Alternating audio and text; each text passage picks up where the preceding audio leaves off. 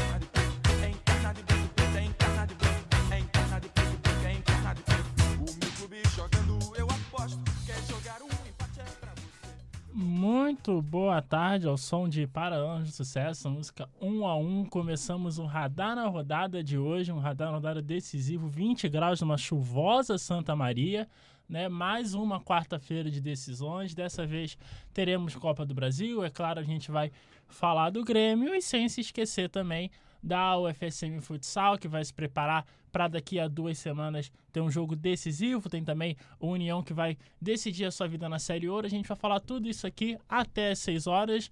Eu sou o Rodrigo Arão e aqui no meu lado tem o Luca de Andrade. Boa tarde, boa tarde a todos os ouvintes da UniFM 107.9. É, como o Rodrigo disse, né? Uh, muitas decisões aí pela frente. O Grêmio não, não vai só vai jogar agora o Campeonato Brasileiro essa semana, mas o Inter tem a decisão né, da Copa do Brasil. Hoje começa o primeiro jogo da final. Uh, lá na Arena da Baixada contra o Atlético Paranaense. Então a gente tem muita coisa aí para discutir até o final do programa. Exatamente. Não tem como a gente começar de um outro jeito, né? A gente vai começar com o jogo de logo mais que 80 Internacional e Atlético Paranaense, né? O Inter e, e o Atlético que ganharam na, na semifinal, né? O Atlético ganhou do Grêmio, o Internacional derrotou o Cruzeiro e sobraram, né? Apenas eles para decidir aí quem será o campeão da Copa do Brasil, o campeonato mais lucrativo do cenário nacional. E se tá bobear, talvez até do cenário internacional, do, do cenário é, internacional também, né, sul-americano, né, considerando as equipes da, da América do Sul, a, a, Copa do Brasil é tão lucrativa quanto a Libertadores, então a gente sabe que tem muito em jogo, né, aqui já, já levantando, sim, Luca, é Existe algum favoritismo? Se não, qual que é o, o peso, por exemplo, do Internacional decidir no Beira-Rio? Que, quais, o, o que, que você enumera desses fatores assim para esse, esse jogo que vai começar essa semana e vai terminar na semana que vem? Uh, eu acho que os dois times vêm muito bem, né? Principalmente na, nessa competição. O Inter também vem bem na, no Campeonato Brasileiro. Mas o, o Atlético Paranaense, depois da vitória contra o Grêmio, ele vem embalado, né? É, foi uma vitória emocionante, foi uma vitória na raça, muito do estilo do Atlético Paranaense em decisões. Ele venceu o Grêmio nos pênaltis uh, na última semana Uh, na Arena da Baixada, né? 5 a 4 PP errou o último pênalti, então acho que ele vem muito embalado. O Inter, né, tem esse ponto positivo que ele decide em casa, que é um tá sendo um dos pontos fortes do Inter no ultimamente. O Inter é muito forte dentro de casa, dentro de casa muita ajuda da torcida que está apoiando ele desde quando subiu ali da Série B. Então acho que no começo assim não tem nenhum favorito, uh, apesar de ser dois estilos diferentes, né? Assim, em nível europeu, o Thiago Nunes uh, se parece muito mais ao estilo de jogo do Klopp, né? Do Liverpool e o Inter muito mais assim simeonista uh, do como o Atlético de Madrid. Eu acho que de início não há nenhum favoritismo, a, a, apesar de ser na arena da Baixada, né, um, um estádio uh, sintético que o Atlético Paranaense está acostumado a jogar, mas o Inter tem um grande fator que decide uh, dentro de casa e eu acho que isso aí pode pesar muito, mas um pouquinho balanceado, desbalanceado para o lado do Inter. Não é, com certeza. E, e assim, acho que pouca gente acreditava que o Paranaense ia sair né, do, do duelo contra o Grêmio, ganhando, principalmente depois de um 2 a 0 que eles foram é, dominados na, na arena do Grêmio, mas enfim, eles conseguiram reverter. E uma das coisas assim que tinha muito que, que, que era muito importante para aquele jogo e que obviamente vai ser muito importante também é, é que o Grêmio tinha como objetivo e tinha como é, é, é grande, grande parte da estratégia de tentar diminuir o ritmo do jogo o máximo possível. Só Sim. que a imposição física do Atlético Paranaense, sem contar que para você acelerar o jogo é mais fácil você acelerar o jogo no, no gramado sintético e aí é totais méritos do Atlético Paranaense de, de, de também de se moldar as condições que o, que, que, que o seu estádio coloca, não só a nível de, de atmosfera de torcida, mas a nível de propriamente do gramado, né? De que o Grêmio não conseguiu controlar esse ritmo, de que o Grêmio acabou jogando na correria do Atlético Paranaense porque o Atlético Paranaense se impôs. E pro Internacional é, é, é, é, o desafio ele é parecido. Né? É aquela coisa do. Você sabe que, o, que, que, que o, um estilo de jogo mais rápido do parte do Atlético Paranaense os favorece.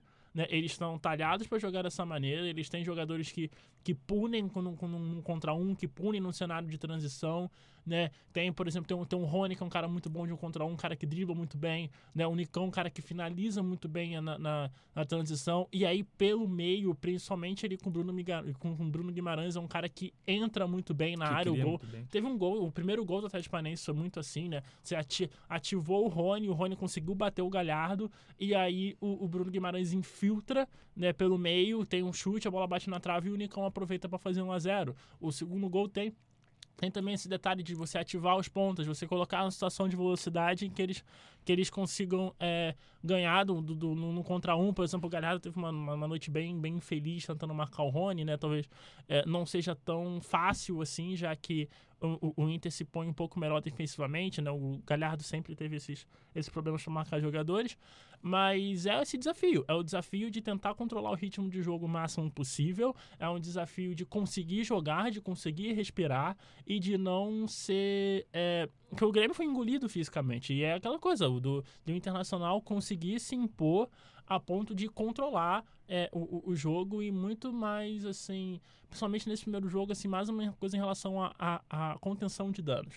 Né? E aí o que preocupa para o Internacional é que o Internacional foi eliminado pelo Flamengo, que é um dos grandes méritos do Flamengo é, é a capacidade de como o Flamengo consegue acelerar o jogo com pouco campo. O Flamengo precisa de muito pouco para poder acelerar e para poder ativar os seus jogadores, a mutação do, do, do Gabigol, do, do, do, Bruno Henrique, né, do Gerson entrando. Né, é, é, um time que usa muito dessa velocidade. Então foi um, é, é um teste que, que o Internacional vai ter hoje e que o Internacional, depois de um certo ponto na partida, não conseguiu controlar. Controlou bem até ali os 30 minutos mais ou menos do segundo tempo e depois não aguentou né, o, o, o Cuesta, o Moledo, né, porque o, o time do Internacional ele se baseia muito na, na, na, marcação individual, nos, de ganhar nos duelos individuais, e eles começaram a perder esses duelos. Então essa é uma coisa também para o Internacional ficar de olho, né, dos duelos individuais, dos duelos no meio campo, né, de, por exemplo, do Cuesta, quando tem a sensação dele poder enca dele encaixar no meia, né, do Moledo também, de talvez às vezes, às vezes ter alguém infiltrando, encaixar, ou então de segurar o centroavante,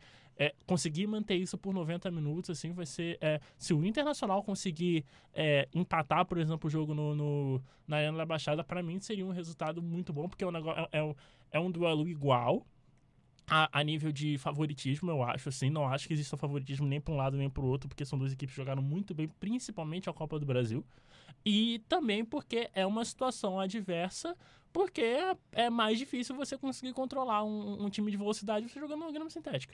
Sim, e o, e o time do Inter é mais resguardado que o time do Grêmio, né? Acho que ele não vai se expor muito, pelo menos uh, fora de casa, ao, ao ataque rápido do Atlético Paranaense. O Bruno, lateral direito, ao contrário do Galhardo, que jogou o último jogo, o Bruno, é, é ele marca bem. O, acho que o, a dificuldade desse lado direito para o time do, do Inter vai ser o D'Alessandro fazer a cobertura com, com o Bruno sobre o Nicão. Porque o, o Nicão é um jogador muito rápido também. O, o lateral esquerdo do o Marco, o Márcio Azevedo também é um que apoia bastante o Nicão ali na, na lateral esquerda. Então acho que vai ser a tônica do jogo vai ser o Atlético Paranaense justamente explorando o lado ali do D'Alessandro, né, que já já não está nos seus tempos mais rápidos, já não está, apesar de jogar, tá jogando muito bem nesses três últimos, três, quatro últimos meses, ele não está não tem toda aquela disposição física. E sobre o jogo do Grêmio que tu falou que o, o time do Atlético Paranaense deu um deu um jogou eles na fogueira, né? Por causa tanto da disposição física, eu acho que o, o time do, do Inter é um time mais preparado para isso. O, o, o, último jogo até o Grêmio não tinha um Maicon e o Edenilson, Rodrigo Lindoso e o Patrick são um, é um meio de, é um meio de campo ali muito consistente, né? Eles, eles conseguem se ajudar, o Edenilson volta e também ele, ele vem, vai muito bem ali na transição ataque e defesa. O Rodrigo Lindoso está numa fase excelente na carreira. Uh, Rodrigo Lindoso, que está substituindo o antigo capitão do, do, do Inter, o Rodrigo Dourado, que também estava jogando muito bem, mas se contundiu. Mas enfim, o Rodrigo Lindoso está numa fase excelente. E o Patrick, né, que muitas vezes é, é julgado pela, pela torcida do Inter, também desempenha um papel muito importante para o time. Eu acho que uma coisa diferente que o Inter vem fazendo nos últimos jogos é escalar o Nico Lopes, né? Que antigamente, anteriormente, na real, vinha o, o, o Rafael Sobes pela esquerda. Agora o Nico Lopes, ele, eu acho que ele tem mais liga, ele, ele tem mais sintonia com o Paulo Guerreiro. Não sei, o, o trio de ataque do Inter ali, os estrangeiros, né? O D'Alessandro, Paulo Guerreiro e o Nico Lopes estão se entendendo muito bem, estão indo muito bem para o ataque estão dando muitos resultados para o time do, do Inter, isso é muito bom, né? Só para passar a possível escalação sim, sim. dos dois times, o Inter, uh, Mar, o goleiro Marcelo Lomba, Rodrigo Moledo na direita, uh, na defesa, Victor Cuesta pelo, pela esquerda, Wendel, lateral esquerdo, Bruno, direito, Rodrigo Lindoso, mais recuado como volante, Edenilson e Patrick. Na direita, o D'Alessandro, como ele já vinha desempenhando, Nico Lopes e Paulo Guerreiro. Uma coisa curiosa é que geralmente dentro, dentro do jogo o Nico Lopes ele também vinha jogando uh, pela direita, né? Quando estava no banco, ele geralmente jogava na direita quando é quando entrava em campo. Então acho que eles vão conseguir trocar e isso aí pode confundir a defesa do, do Atlético Paranaense. Agora a escalação, né? Do, dos paranaenses é o Santos no gol, Robson Bambu Léo Pereira, Ke Kelvin, né? Kelvin. Kelvin, que jogou muito bem no último jogo contra o Grêmio, Márcio Azevedo, Wellington, Bruno Guimarães, que, né, excelente jogador, Léo Cittadini, Nicão, Marco Ruben e Rony. Eu acho que se for comparar o, o, o time dos dois, eu acho um time muito dois times muito equilibrados assim em nível de comparação né uhum. o Principalmente. É, o, Inter tem um, um, um, uma qualidade individual, acho que um pouco superior, até por, por ainda estar tá um degrau um pouco acima na questão financeira, mas o Atlético Paranaense de fato tem alguns valores individuais, assim, e alguns jogadores estão fazendo anos maravilhosos. É, até tem uma, uma disputa, né, entre o Paulo Guerreiro e o Marco Rubio. O Marco Rubio que antes dos jogos contra o Grêmio não marcava, fazia alguns jogos e agora desencantou. Ah, não tinha marcado antes, depois da, da volta da Copa é, América. É, não tinha marcado junho, da volta da Copa América. Uh, os, o Atlético Paranaense tem dois pendurados, o Bruno Guimarães, três pendurados. Bruno Guimarães, Lúcio Gonçalves e Rony. Né? Então, se o, aí o Inter conseguir empatar e ainda conseguir tirar ou o Rony ou o Bruno Guimarães pro próximo jogo no Beira Rio, aí já é Seria meio caminho andado. Bata de uma diferença, né? E a questão né, de, de, do, do Atlético Paranaense, acho que, que, acabou transformando o time de certa forma e fez com que é, o, o, a estratégia de jogo funcionasse foi a entrada do Léo Cittadini no meio né? Porque você tinha ali, por uma boa parte da temporada, você teve o Lúcio Gonzalez jogando naquela, naquela região. É, e aí, depois, quando o Renan Lodge saiu e o Atlético Paranaense começou a fazer algumas. Tentou fazer algumas compensações na hora de, de, de compor uma equipe, principalmente pensando com bola. O Nicão começou a fazer esse papel de camisa 10 e não deu muito certo. É, o Atlético deu uma, deu uma queda de desempenho e, e tanto que tava, eu estava bem preocupado com o Atlético, principalmente no jogo de volta, porque era o jogo mais importante do ano, um jogo que exigia um nível de é, um padrão de jogo muito alto para um time que ainda estava e dá para dizer que ainda está se redescobrindo. Mas essa sacada do, do Citadini, o Citadini como esse cara, como esse esse camisa 10, mas um camisa 10 que fosse é importante também sem a bola, que é aquele primeiro cara na pressão, que é aquele cara que é para encaixar, por exemplo, naquele. No caso, por exemplo, o Rodrigo Lindoso, que é aquele cara que recua um pouco mais para poder fazer a saída, foi fundamental. O Léo Citadini, por si só, ele tirou o Matheus Henrique do jogo. Né? E aí é aquela coisa que, por exemplo, talvez Internacional, pelo Rodrigo Lindoso ser um cara ter um é, é, fisicamente ele ser um cara que se impõe melhor porque é um cara muito mais alto e, e, e, e fisicamente ele é um cara um pouco mais privilegiado para o embate do que o Matheus Henrique ele é bem mais na verdade Sim. É, talvez o, o, o Citadini não consiga tirar tanto o Lindoso do jogo. Né? E, e tem aquela coisa do, do, do Matheus Henrique, ele ter. Ele, ele é um cara que segurar bem a bola e ele, é, e, e, ele, até, ele até consegue ter alguns passes é, verticais bons, mas ele, esses passes verticais eles costumam ver, vir quando ele estava olhando o jogo de frente em nenhum momento ele conseguia olhar esse jogo de frente. Ele estava sempre, atra ele tava sempre atrás do gol, sempre tendo que girar e sair. Tentando esconder a bola do Léo Cittadini. Exatamente. Agora, no caso do Lindoso, o Lindoso, ele, é, a, a tirada dele de pressão é um pouco mais natural. É, sai de uma maneira um pouco mais fácil do que do, do, do que o Matheus Henrique. Talvez ele, ele, ele, não, não segure a bola tão bem quanto o Matheus Henrique, mas ele consiga, por exemplo, de, é, tirar, com quebrar uma linha com um passe ali de uma maneira um pouco mais, mais eficaz, né? Então tem, tem muito disso do, do, do meio campo, assim, né? São times que jogam espelhados. Então vai ser, vão ser esses três do Atlético, Wellington, Guimarães e, e Cittadini contra Patrick Edenilson e Lindoso. E provavelmente o resultado do jogo vai sair daí. Muito provavelmente quem, quem ganhar esse duelo, né, dentro do meio-campo, o meio-campo que se, que se performar melhor, é, é o meio, talvez seja o meio-campo que, que ganha vantagem. E também da questão do, do, do Nico Lopes, né? Que o, o Odaí ele tentou o Sobis e o D'Alessandro por algumas vezes, e isso é, atrapalhou principalmente em relação ao nível de transição ofensiva o Nico Lopes ele é um cara que se beneficia muito de um centroavante João Paulo Guerreiro, Sim. porque o, o, Nico Lopes como ponto é aquele cara que joga, ele não joga em linha reta, ele vai jogando quase que em diagonal. Uhum. Ele vai sempre entrando na área, vir, buscando na área. Por exemplo, o Flamengo ano passado teve um momento muito bom quando o Guerreiro estava fazendo esse, esse, papel de 9 e você tinha o Vinícius Júnior fazendo esse papel do, do, do Nico Lopes. Como esse ponta que joga em diagonal, esse ponta que está sempre entrando na área, esse ponta que está sempre finalizando. E foi uma fase muito boa do Vinícius Júnior. O Flamengo era, é, o Flamengo era líder do Campeonato Brasileiro, jogava um, um, um, nível muito bom de futebol e um dos mecanismos que davam bastante certo nessa equipe era o Paulo Guerreiro abrindo o espaço e o Vinícius Júnior entrando. O Nico Lopes é esse cara que ele, ele, ele tá ali como ponta, mas ele ele joga quase como um segundo atacante. Ele é um cara que fica muito perto da área. Né? É, é, esse, lado, esse lado do Internacional, esse lado esquerdo do Internacional, é um lado que opera muito bem por dentro. Tanto o Nico Lopes quanto o Wendel. Né? O Iago costumava ser aquele cara mais de ir pro cruzamento. Né? E o, o Patrick apoiando no meio. É, o Atlético teve uma transformação parecida nesse sentido, porque tinha o Lodge, que era esse cara de corredor, e agora tem o Márcio Azevedo, que é um cara que joga mais por dentro também.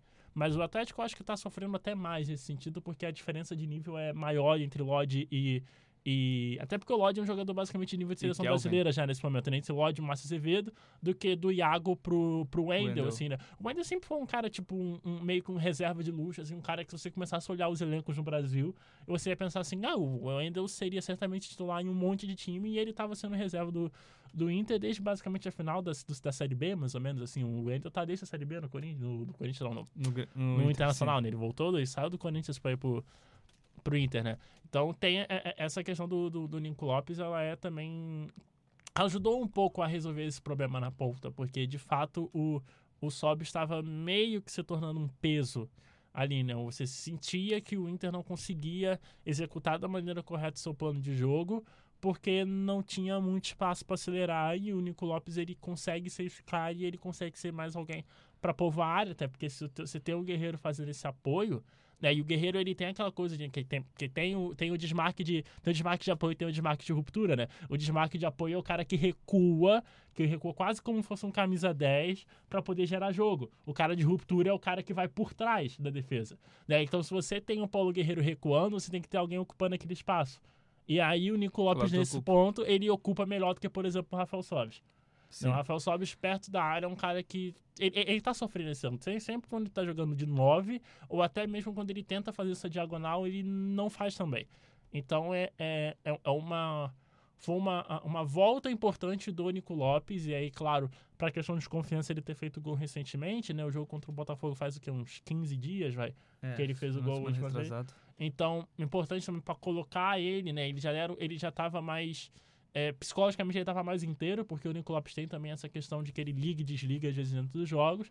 Então foi um ganho, foi um ganho, assim, uma retomada assim, interessante se tratando de uma final e de qualquer peça, é, um jogo muito equilibrado, qualquer peça que comece a se destacar é, é muito importante. É, e só para finalizar esse papo aí do Nico Lopes, é uma triangulação que dá muito certo, né? O Paulo Guerreiro, o Nico Lopes fazendo esse papel indo pro meio, o Paulo Guerreiro fazendo o pivô e o Patrick ocupa, muitas vezes ocupa o lado do Nico Lopes, que muitas vezes a gente vê Sim. o Patrick lá na linha de fundo, tentando entrar dentro da hora ou tentando fazer o cruzamento Paulo Guerreiro.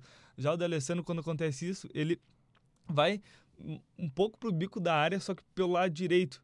O, o, último, um, o gol que o Guerreiro fez, que o D'Alessandro cruzou na cabeça do, do Paulo Guerreiro, foi muito assim, né? O, o Nicolau foi trazendo, tocou no Paulo Guerreiro, daí houve a triangulação no meio, o D'Alessandro apareceu uhum. ali e mesmo desequilibrado conseguiu cruzar na cabeça do Paulo Guerreiro. Então, é, uma, é, um, é um estilo de jogo que favorece muito o Inter. E só falando um pouco dos técnicos, assim, né? Uh, esse é um jogo, é, é uma final que vai consagrar um, dos dois, né? Que os dois vêm fazendo um trabalho contínuo aí. É, teoricamente, um. O, o, o Thiago Nunes ele se dá pra fazer esse tipo de coisa assim, ele foi consagrado, é, entre aspas, com a, com a vitória na Sul-Americana, pelo que a gente. da maneira Sim, que a gente pela, avalia treinadores. Pela, é, pela continuidade, eu digo, né? Até. ah, com certeza. Eu, eu tava lendo um, uma, uma coluna do. Da Folha de São Paulo, né? De guardi, guardioli, guardiolistas e simeonistas, né? O, o, o Odair é muito como o Simeone, é técnico do Atlético, do Atlético de Madrid, desculpa, e o, e o Klopp, o Klopp, o, o Thiago Nunes é muito como uma vertente do guardiolismo que é o clopismo, né? Que é o, o, o Jürgen Klopp, que é o técnico do da, do, Liverpool. O, o Klopp é uma variação né, do guardiolismo, só para esclarecer. Eles possuem alguns aspectos assim diferentes iguais, mas um, uma, uma coisa que se semelha muito dos dois é o que o time do Klopp e do Thiago Nunes é um time muito emocional. É um time mais veloz para chegar no gol, né? E, que não igual o Manchester City ali o Grêmio eles procuram procuram toques curtos uma triangulações uhum. mas o o Liverpool e o Atlético Paranaense, né, em nível de comparação, assim, eles são passes longos, mais verticais, que acionam os pontos um jogo mais rápido. Sim, né? sim. É, é que a, a grande questão, por exemplo, do Klopp é o... Porque, por exemplo, a, a, a, maior parte dos times hoje em dia, ele, eles usam esse, por exemplo, que eles falam o conceito de pós-perda, que é você, assim que você recuperar, assim que você perder a bola dentro do, do campo de ataque, de você juntar o maior número de jogadores possível, tentar encaixar em todo mundo logo e recuperar logo a bola, né? A grande questão é que, por exemplo, é, o, o, o Klopp no, no, no Borussia e depois no Liverpool e alguns outros caras também que seguem essa, essa vertente, né? Ele, eles fazem esse tipo de pressão com, com, com uma intensidade, assim, muito acima, né? E são, são times, assim, extremamente agressivos sem a bola. O, o, o, o Atlético, ele não é propriamente esse time, assim...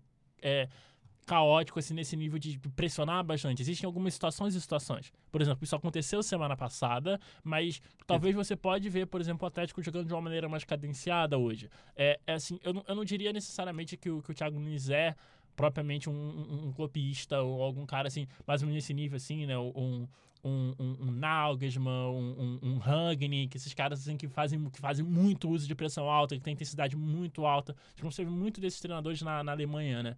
A Alemanha é uma liga que, que, que, que se é, beneficia muito dessa pressão, até porque esse conceito do Klopp é o conceito de Gegenpress, que é um conceito que foi desenvolvido dentro da Liga Alemã, né? Que se tornou popular dentro da Liga Alemã, principalmente com, com, com o Klopp. O, o, o Atlético Paranaense não é tão talhado nisso, mas ele se utiliza disso também né? E aí e o caso até, até o Inter, assim, ele tem, eles têm alguns tipos de marcação, assim, bem... São, são marcações agressivas também, mas no caso do Inter, é, o, o gatilho, né, que é, como a gente diz assim, um lugar onde a pressão começa, costuma ser, é, por exemplo, na intermediária, né? Depende, algumas horas o Inter vai ter uma pressão alta, algumas horas o Inter vai recuar e fazer a pressão na bola, só que quando chegar perto da área do adversário, né? E isso pode ser interessante porque o Atlético Paranaense é um time que chuta muito fora da área. Então, você fazer essa pressão ali na intermediária, você proteger a cabeça da área, vai ser importante. Né? Então tem essas questões assim. Eu não diria que o Atlético Paranaense ele bebe dessa fonte de uma maneira direta, mas você vê, obviamente, você vê parte desses elementos assim. E não é um time propriamente cadenciado. Isso daí você, isso, isso daí é, é, você tem razão. Assim, não é um time que vai que vai controlar um jogo de maneira mais lateral, que vai defender com posse. Acho que é muito disso. Por exemplo, existem alguns times que gostam de defender com posse. O Grêmio é o time assim, o time que faz muito uso, por exemplo, de posse de bola defensiva. O Botafogo é um time que faz muito uso de posse defensiva. São times assim. É, é, um, é um, conceito que não é tão usado no, no, Brasil. Por exemplo, talvez assim, um time que, que se destacou fazendo isso é, foi o, o, o, Barcelona com o Barcelona com o Valverde faz muito isso. E aí, às vezes, até é criticado o jeito que o Barcelona joga, mas eles se utilizam e às vezes se utilizam muito bem de posse de bola defensiva, que é um conceito que a gente não vê muito no Atlético Paranaense, a gente vê, a gente vê mais, por exemplo, no Grêmio. Né? Então, isso aí, de fato, o, o, Atlético Paranaense não, não faz. É meio complicado você, tipo, ver assim, ah, de que, por exemplo, o, o Hellman seria um semionista, assim. É, depende. É, eu, eu, eu, eu Muitos não... dos jogos, eu acho. É, eu não, eu não concordo muito com isso, porque eu acho que, por exemplo, o, o Odair, por exemplo, pelo, pelo que ele fala e pelo que ele se vê como treinador, ele é um cara que busca mais um jogo propositivo. Só que a questão é que ele via num elenco onde ele não se sentia capaz de propor. E aí o Internacional que deu certo ano passado era um Inter que propriamente reagia. Era aquela coisa do.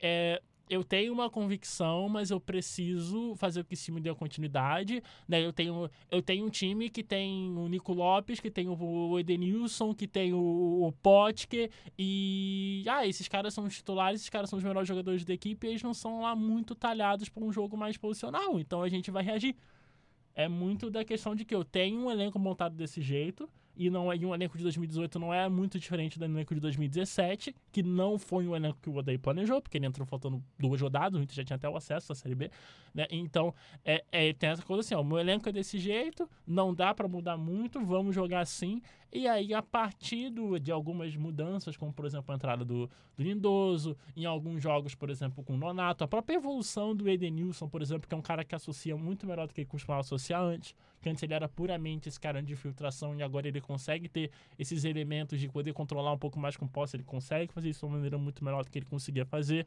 Então, até uma evolução dos jogadores dentro do próprio modelo, que permite que o Inter é, é, é, propõe um pouco mais. Então, assim, o, o, o Odaí é um cara que ele gosta de propor, mas é que só agora ele está começando a colocar isso em prática. Isso talvez era o grande questionamento para o Internacional em 2019, que é assim, Tá, teve. O Internacional foi, foi produtivo, um time que defendeu muito bem, mas. É, você sabe que só 60% dos jogos do brasileiro, o Inter na condição de ter sido terceiro colocado no time de Libertadores, a galera vai, vai pegar um CSA, por exemplo, vai pegar um Havaí, CSA vai botar aquele bloco baixíssimo, vai entregar a bola e se vira. E aí é aquela coisa, questionamento, será que o Inter é, vai ter é, é, uma evolução no modelo que, que, que, que faça com que eles sejam bons propondo? Aconteceu. Né? E aí acontece, ainda não aconteceu totalmente, mas está acontecendo. Então, eu não teria assim aquela coisa de cravar de que, por exemplo, o Odaí seria um, um, um, treinador assim. Ah, o Simeone. Não que também o Simeone fosse defensivo o tempo todo, até porque ele precisa propor na Liga também. Mas eu não acho que seja tão semelhante. Sim, foram só comparações, né, que o, que o cara fez. Não, sim, são, são o... levantamentos, assim, são, são coisas que colocam no debate. Obviamente, você vai fazer referências com, com aqueles que se destacam bastante. O trabalho do Simeone é muito sim, bom, o trabalho do Klopp é muito bom. Né? Você vai são, traba são trabalhos que se que são muito característicos, né? Por isso que eles se evidenciam. Né? Exatamente. Né? Assim como teve outros treinadores que, que costumavam ser assim. O, o Mourinho tem suas diferenças, o Guardiola tem suas diferenças, alguns caras, alguns caras antes, como o Ancelotti tem suas diferenças, assim, desse, caras que que, que transformaram, que foram influentes a ponto de, de você ter um, um, um, estilo de treinar antes desses caras e depois desses caras. Assim, é claro, tem técnicos que também são, que transcendem esse tipo de coisa, o Simeone e o Klopp são assim também. Mas é aquela coisa que eu não costumo gostar muito desse tipo de comparação, porque existem contextos diferentes, estilos de jogos diferentes e, e é aquela coisa de que é mais aquela coisa que você tem que apreciar o quão únicos são a capacidade dos treinadores de montar os seus times, assim. Eles vão beber de coisas diferentes. Né? E até, por exemplo, sei lá, o Guardiola, por exemplo. O Guardiola ele é um cara que mudou muito, mas muita gente acha que ele, foi, que ele é sempre o mesmo. Então, é, são, são coisas válidas para nível de, de debate, mas que hum, na prática, assim, eu acho que é pouca coisa, sabe?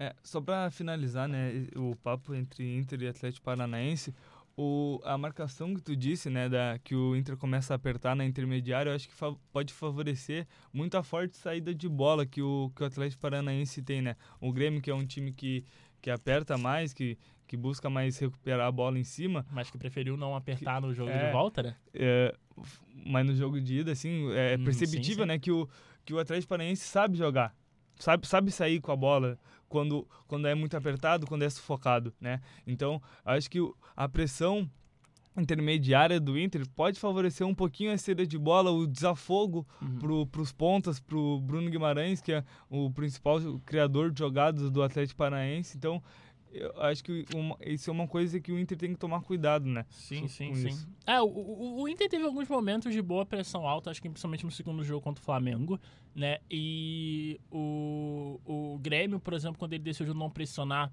né? Os zagueiros do Atlético Paranaense, eles começaram a se sentir confortáveis para poder é, é, é, criar um pouco mais longe, de poder progredir um pouco mais com a bola. Acho que principalmente o Bambu, que fez um jogo muito bom, também foi esse cara que conseguia ter alguns bons momentos com a bola, conseguia empurrar o game mais para trás. Né? Tem, tem um pouco disso também. E, obviamente, é para ficar de olho, porque foi um questionamento do jogo do Flamengo de que o Inter tenha sido. É, podia ter pressionado por mais tempo, podia ser mais constante dentro da pressão deles, mas é um time que de vez ou outra faz uma pressão alta e, e é bom fazendo isso até. Uh, muito bem, agora... É 5 horas e 35, né, agora, e vamos de, vamos de Grêmio, né, Grêmio que não jogou, não vai jogar agora nessa, nessa quarta-feira porque foi eliminado da, na semifinal, mas que teve uma vitória muito animadora, né? É, contra, o, contra o Cruzeiro, 4 a 1 é, fora de casa, né? O Grêmio agora com o 11 colocado com 25 pontos, mas que começa a se aproximar do G6 e a gente sabe que, né, com, com, já fora da Copa do Brasil e apenas com a Libertadores, o G6 agora começa a ser o principal foco do Grêmio, pelo menos até o mês que vem, né? É, agora o, o Grêmio pode se focar um pouco, né, no, no que deixou muito de lado até agora na temporada, que é o Campeonato Brasileiro. O Grêmio não, não vinha numa grande campanha, até umas duas rodadas, conseguiu duas vitórias, mas o Grêmio vem desempenhando, né, né nesses dois últimos jogos, um jogo muito semelhante ao que ele, que ele fazia na Libertadores e na Copa do Brasil. Uh, Uh, o último jogo foi contra o.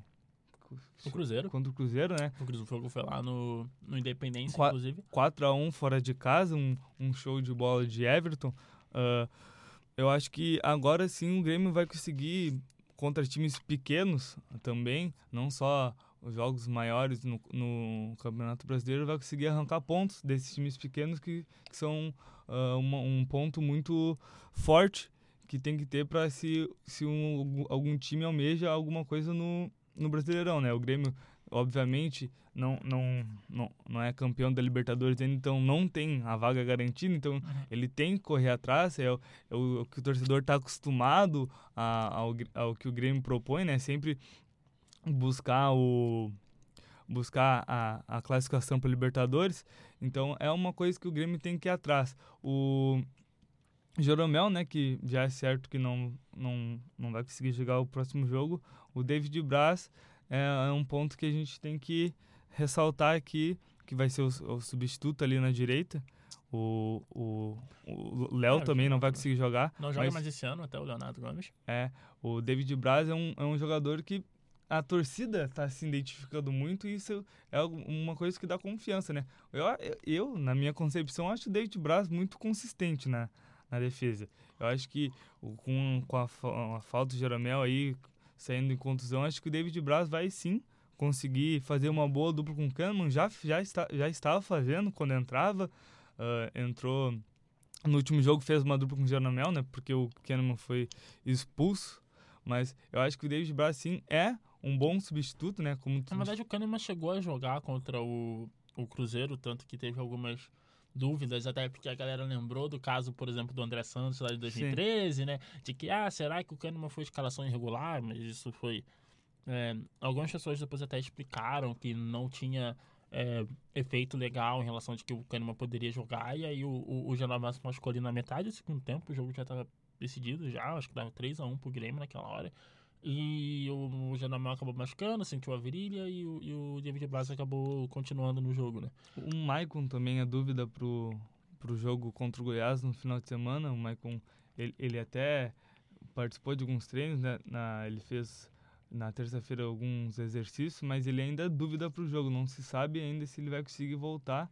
E é uma coisa que preocupa o, o torcedor gremista, né? Que o Romulo não passa aquela confiança, não passa a... Ah, tudo que o Maicon passa, assim, né? Até é inevitável, porque eles têm características diferentes. O Romulo é muito mais defensivo do que o Maicon. E, a, e o Romulo, na, também na minha visão, ele, ele não, não agrega muito igual o Michael agrega ao estilo de jogo do Grêmio, né? Ah, com certeza, né? O Michael é um controlador nato e o Grêmio é um time que se, se usa muito desse, desse controle, né? Você não ter um cara que, que ajuda muito a fazer isso acontecer você sente os impactos. Teve, né? O Grêmio no começo do ano teve uma época ali que teve o. Acho que até o Maicon se machucou e começou a jogar Sim. o Michel no lugar. E foi ali. Coincidiu até com, com, parte da, da uma fase no começo da Libertadores, né? Ali no, no final do. Ali pro final ali da época do estadual, ali pra março, viu que o, o Grêmio não estava jogando tão bem. Então é, é importante o Maicon estar tá ali, porque é um cara que ainda joga muito bem, é um, é um, é um camisa 10 joga de volante, assim, um cara que ajuda muito na, na, na, construção do Grêmio, então obviamente é importante, e, e o Romulo é um cara, né, e o Grêmio... Até o Michel, né, comparando o Romulo. Sim, sim, o, o, o Romulo faz parte de uma dessas, esses planos, esse plano de reabilitação que o Grêmio adotou como, como política de contratação, assim, de que na maior parte do, dos casos, assim, vem sendo questionável, principalmente nos últimos dois, três anos, assim, são poucas contratações e são algumas contratações questionáveis do Grêmio, assim, né? O Romulo é uma delas, né? A volta do Galhardo, o Galhardo que fez um ano muito ruim no Vasco e depois mal tinha jogado no Atlético Paranaense, por exemplo, um cara que há pelo menos três anos vem, né? Ele foi, ele, ele se destacou no Grêmio e desde que ele jogou na, desde que ele foi para a Bélgica, foi um cara que teve muita dificuldade, voltou mal para o Brasil, ainda não se estabeleceu, é um desses exemplos né, de jogadores que, que o Grêmio trouxe, né? O, o Romulo também é um cara que ele voltou, que ele no, no, final da passagem dele na Rússia ele já não estava bem, e aí ele foi bem mal pelo Flamengo também, né? Então são caras assim que estavam em baixa e que é, o Grêmio contratou esperando que retomasse o futebol não retomou. Talvez o, o, o, exemplo de sucesso nesse caso fosse o Cortez, porque né, o Cortez tem uma história engraçada, porque o Cortez estava basicamente sumido do futebol. E aí o Cortez teve uma proposta do Náutico para jogar a Série B, né? Porque o Náutico estava jogando a Série B ainda. E quando o Cortez ia assinar com o Náutico, de repente o Renato Gaúcho falou assim: Ah, você quer jogar no Grêmio? E, e aí, obviamente, o Cortez acabou indo pro Grêmio. E essa foi até uma contratação que deu certo. Assim, críticas à parte em relação ao Cortez. Deu certo. Foi uma contratação que deu certo. Foi um cara que já é titular basicamente três anos da equipe, assim né? Mas são, são, são questionáveis. E aí você começa a sentir isso. Né? Porque talvez assim, um time muito bom, uma base muito boa como o Grêmio, você ter um ano contratando mal, talvez não machuque tanto. Você ter dois, três anos contratando mal, quando, por exemplo, o, quando as peças começam a se machucar, quando o Michael começa a se machucar, quando o Jeromel começa a se machucar, alguns jogadores assim começam a ter problemas físicos que são completamente normais, até porque alguns jogadores dessa base do Grêmio estão ficando já bastante experientes. O próprio Jeromel e o Michael? É, o Jeromel e o Michael são caras que já estão ali perto do. Eles estão mais perto dos 35 anos do que dos 30, né? Sim. Então, assim, a, a, a, o declínio físico, ele, ele, ele, é, ele é evidente. Né, e é, é, natural e não tem como você só pode retardar, mas você não pode conter esse declínio físico totalmente. Então, assim, você começa a sentir nesse tipo de situação. Né? Tem algumas boas peças que vem. A, a, a, base do Grêmio faz um bom trabalho de, de, de, de, colocar jogadores ali, mas quando o Grêmio vai no mercado e precisa contratar, é, geralmente é complicado. Assim. Talvez que os bons exemplos seja ali o Cortez, seja o Alisson, com uma contratação muito boa vindo do Cruzeiro, se não me engano, veio numa troca. Né? Foi uma troca, acho que a troca pelo Tommy Anderson, né? Uhum alguma coisa assim, mas é que o. Com o Tony Anderson. Na verdade, o Tony, o Tony Anderson, Anderson, veio junto com junto o Alisson. com o Alisson, e aí teve um jogo, acho que foi o Edilson que foi pro, é, pro Cruzeiro. Foi uhum. bem ruim pro Cruzeiro, diga-se de passagem. Né? E, mas assim, foi, foram coisas assim que você vai vendo no, no decorrer das temporadas, assim, acaba tendo um, um problema, né? A escalação do Grêmio pro jogo contra o Goiás, é um jogo que vai ser é, domingo na Arena, o jogo que vai ser aí, o jogo das quatro, muito provavelmente vai ser o jogo da RBS. É, a escalação vai ser Paulo Vitor, né? O Galhardo jogando ali como lateral, provavelmente vai ser o titular até o final do ano, né? David Braz, existe alguma chance de ser o, o, o- Paulo Miranda, mas provavelmente vai ser o David Braz, até porque das poucas vezes que ele entrou, entrou bem. Junto com o Kahneman e o Cortez fechando a linha de zaga. Michel, Matheus Henrique, Jean-Pierre, Alisson e Everton. Everton que vai jogar até o final do ano.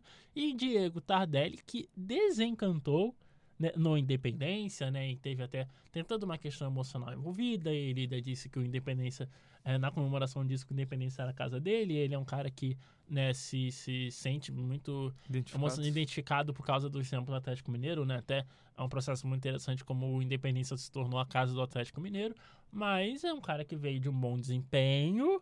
É, agora aí já com, com o, o, o Grêmio vai ter essas três, quatro semanas aí até o jogo do Flamengo, com esses jogos no Brasileiro para poder a, a, o Diego Tardelli provavelmente vai ter mais oportunidades porque é um contexto de menos risco. Será que agora o Tardelli vai é, engrenar? E se o Tardelli entrar numa boa fase no Grêmio, assim, o quão importante isso pode ser visando a Libertadores? É, eu, eu acho que finalmente, né, o, o Renato Gaúcho desencantou do, do André, aparentemente. Eu acho que isso é uma coisa boa, né? O Diogo Tardelli foi a contratação mais cara do Grêmio esse ano. Então, é, um- é uma contratação que tem muito a mostrar ainda pelo desempenho que ele não conseguiu ter nos- no, até agora, né? O desencantou no último jogo no Independência tal, todo esse lado psico, eh, psicológico tudo mais, mas não é um jogador ainda consistente em todo jogo, né? O Grêmio não tem ah, esse centroavante consistente. O Viseu tá machucado, mas quando entrava não, não entrava bem. O André, titular absoluto na cabeça do Renato, mas ele fa- fazia alguns gols, por exemplo, contra, contra o Atlético Paranaense, mas também não era um jogador consistente, não era um jogador que o Grêmio podia contar com o com, com um gol, como por exemplo o Gabigol, que a torcida do Flamengo até brinca com cartazes, hoje tem gol do Gabigol e o Gabigol E vai lá tem. faz- e faz gol. O, o Guerreiro também, pelo lado do Inter, é, é um jogador quase certo que vai fazer um gol, é um dos jogadores que, são jogadores que procuram um gol. E é uma coisa que o, esses, esses atacantes do Grêmio precisam se identificar, precisam mostrar isso para a torcida, porque é, é uma coisa que a torcida se, como é que eu posso dizer, ele cria um hype assim dentro da torcida com esses jogadores. Então, é uma motivação que a torcida, que o,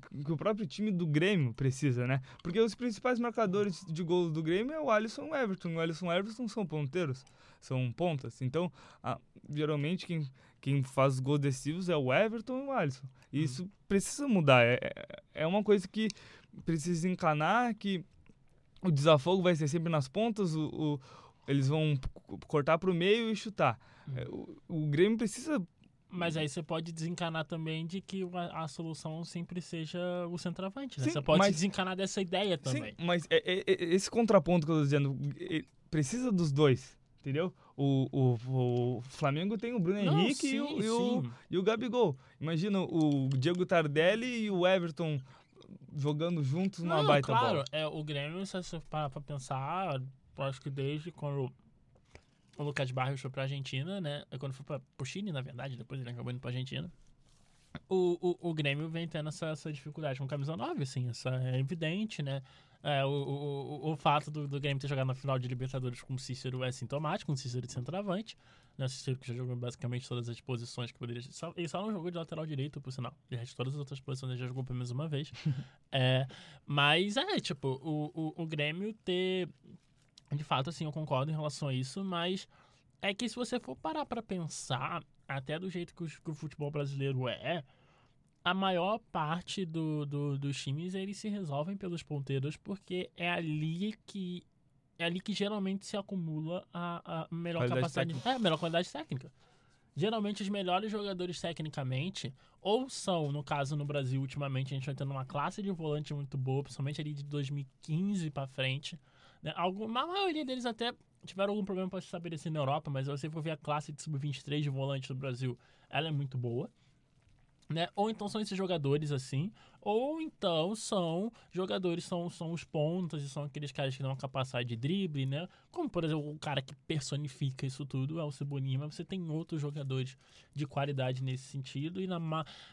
Eu diria até que na maioria das equipes você tem pelo menos algum um bom ponta de qualidade. Sim. Talvez ele não defina tanto, ou talvez ele defina, mas ele não tenha tanto drible, mas algum ponteiro que desequilibre. É, mas é, é isso que eu tô dizendo. O, o, o Everton, agora, né, nessa grande fase dele, Uhum. ele é um driblador, é um finalizador.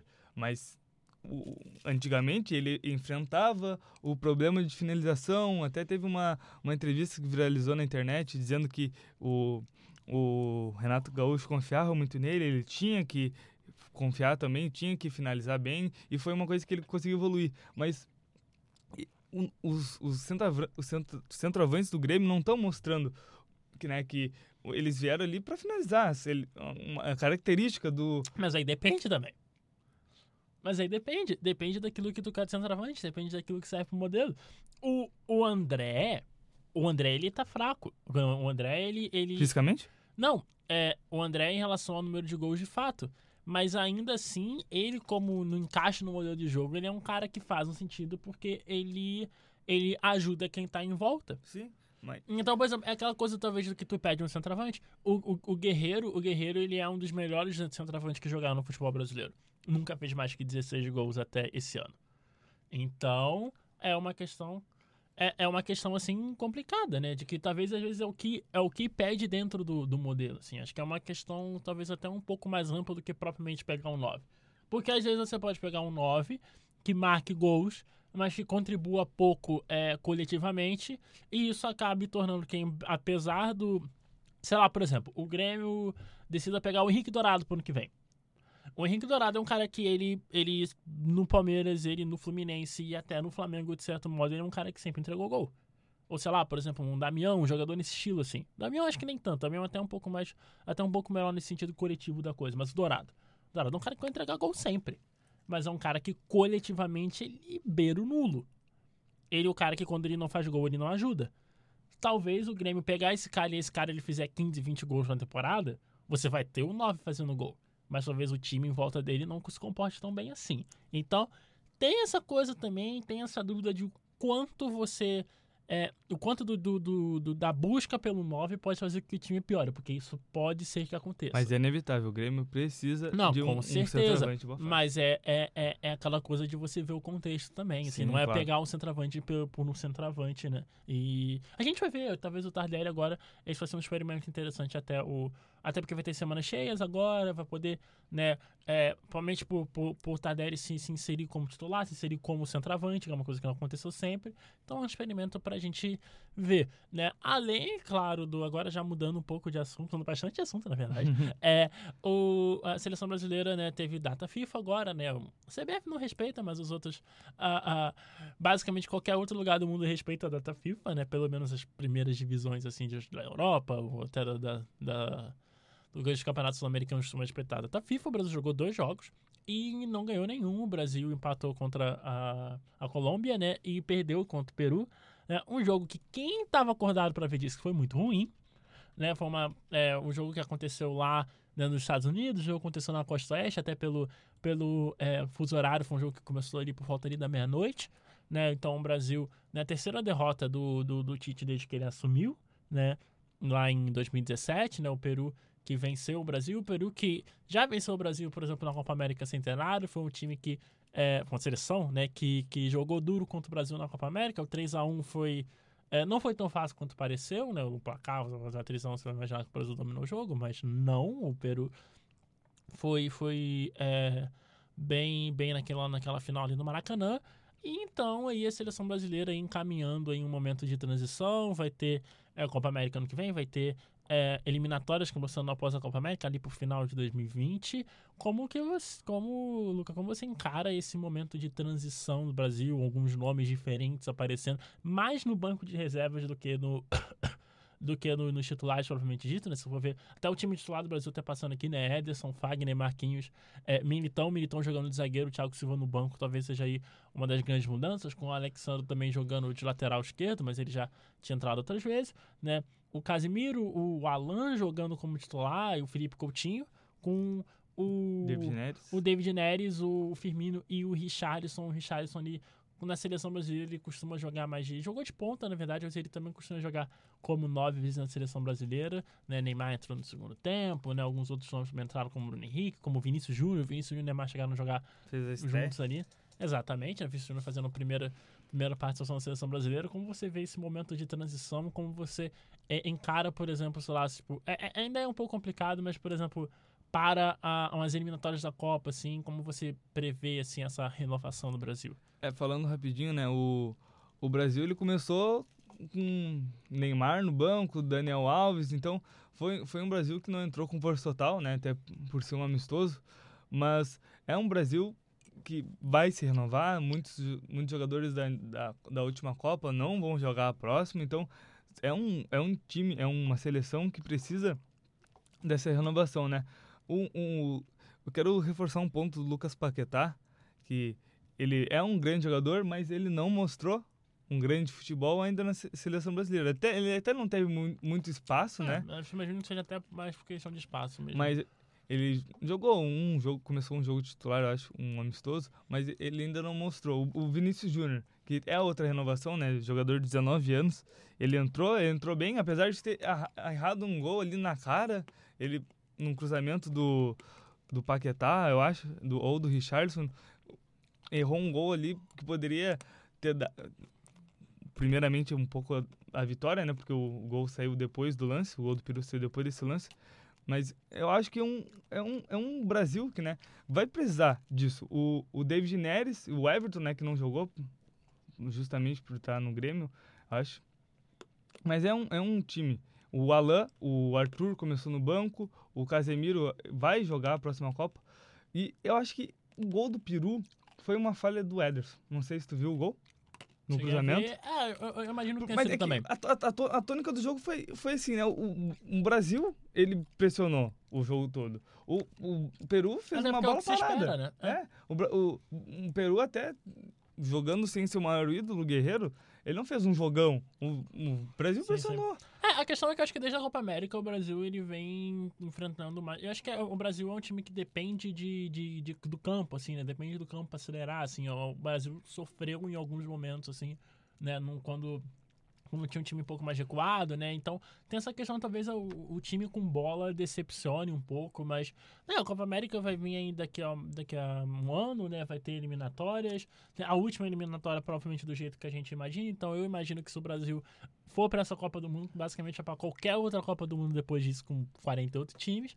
E vamos ver aí o que vai. O que promete para a seleção brasileira. Se eu não me engano, a seleção brasileira acho que tem mais uma série de amistosos até o final do ano, não lembro se é até o final, mas já está ali bem no, no finalzinho do calendário de 2019 para o Brasil. É 5h55, né? E claro, agora informando sobre né, o futsal, futsal, né? O futsal, União Independente que jogaria semana passada contra o Real Street, né? O jogo que não aconteceu lá no Farrezão por questão da umidade do, né, do, do piso e até por motivos de segurança o jogo vai para a semana que vem, é o que acabou é, atrasando os jogos da outra fase, né? A União vai jogar a vida contra o Real Street. Eles perderam né, o jogo da ida, né? Perderam por 6x1, mas se uma vitória simples do União Independente vai. Leva para prorrogação. Leva para prorrogação e então, né? Obviamente aí o, o, o União Independente vai, vai com tudo para esse jogo e obviamente espera que o apoio da, da torcida aqui em, em, Santa Maria faça com que União Independente avance de fase. Quem já está na próxima fase por ter entrado entre as quatro melhores campanhas é o UFSM Futsal. Né? A UFSM Futsal, na semana passada, conheceu o seu adversário. Né? A UFSM Futsal vai enfrentar o Paulista. O primeiro jogo, muito provavelmente, vai acontecer é no dia 21, e, né, e esse jogo lá em Pelotas vai ter transmissão do radar esportivo, então... Nossa equipe irá estar? É, a, gente ainda não, a gente ainda não tem a, a hora certinho, até porque pode ser que seja o jogo escolhido pela TVE, então a gente tem aí algumas... É, Ainda tem algumas definições em relação ao horário, né? A Federação Gaúcha ainda não definiu os horários para a próxima fase, até porque ainda não acabou a fase anterior. Mas, né, independente do horário, a gente vai ter transmissão do Radar Esportivo, você vai poder acompanhar a UFSM pela, é, pelo radar pelo 107.9, assim como vocês estão acompanhando a gente agora. 5h56 é a hora dos palpites, né? Palpite do jogo do Internacional contra o Atlético Paranaense. Palpite! é a hora do palpite, né? E a palpite do primeiro jogo da decisão. Internacional e Atlético Paranaense, lá em Curitiba, o jogo vai ser 9h30, obviamente, né? Você já sabe, vai ser o jogo né, na RBS, para quem está acompanhando fora do Rio Grande do Sul, também vai ser o jogo na rede, né? Existe algumas dúvidas se a Rede Globo iria passar esse jogo, mas vai passar esse jogo para todo o Brasil. Luca, Inter e Atlético, quem ganha esse primeiro duelo? E primeiro, se haverá ganhador, né? Que pode ser que não tenha. Eu acho que o jogo vai ser totalmente definido no jogo de volta, lá no Beira Rio. Eu acho que vai ser um placar zerado, 0 a 0 vai ser um jogo muito uh, cadenciado, né? O, o, cadenciado porque o, eu acredito que o Atlético Paranaense não vai ter toda aquela agressividade que teve contra o Grêmio e o, o Inter, pelo estilo, do, pelo estilo do, de jogo dele, vai esperar o Atlético sair nos contra-ataques. Então, 0 a 0 é o meu palpite. Meu palpite vai ser um jogo complicado. Acho que o Atlético Paranaense, até por estar jogando em casa, vai jogar melhor que o Inter. Sairá na frente. O Inter vai ter um empate ali no final. O que eu acho que provavelmente os colorados devem encarar como uma boa notícia. Então, um a um, o meu palpite. Né? 5,58, a gente encerra o radar, é, o radar na rodada de hoje. Né? Lembrando que né, você, você acompanhou a gente né, Agora tem também o programa do Planetoval nesse mesmo horário na quinta-feira e no sábado às 11 horas temos o Radar Esportivo, né? Então espero aí que vocês tenham gostado do programa de hoje, que vocês continuem nos acompanhando, acompanhando né, pelo Facebook, pelo Twitter, pelo, pelo Instagram também, acompanhando a UNF, a UNF, a UNFM, né? Eu sou o Rodrigo Arão, no meu lado teve o Lucas de Andrade e nos vemos na semana que vem. Até mais. Tchau. UniFM 107.9. A universidade em sintonia com você. 17 horas e 58 minutos.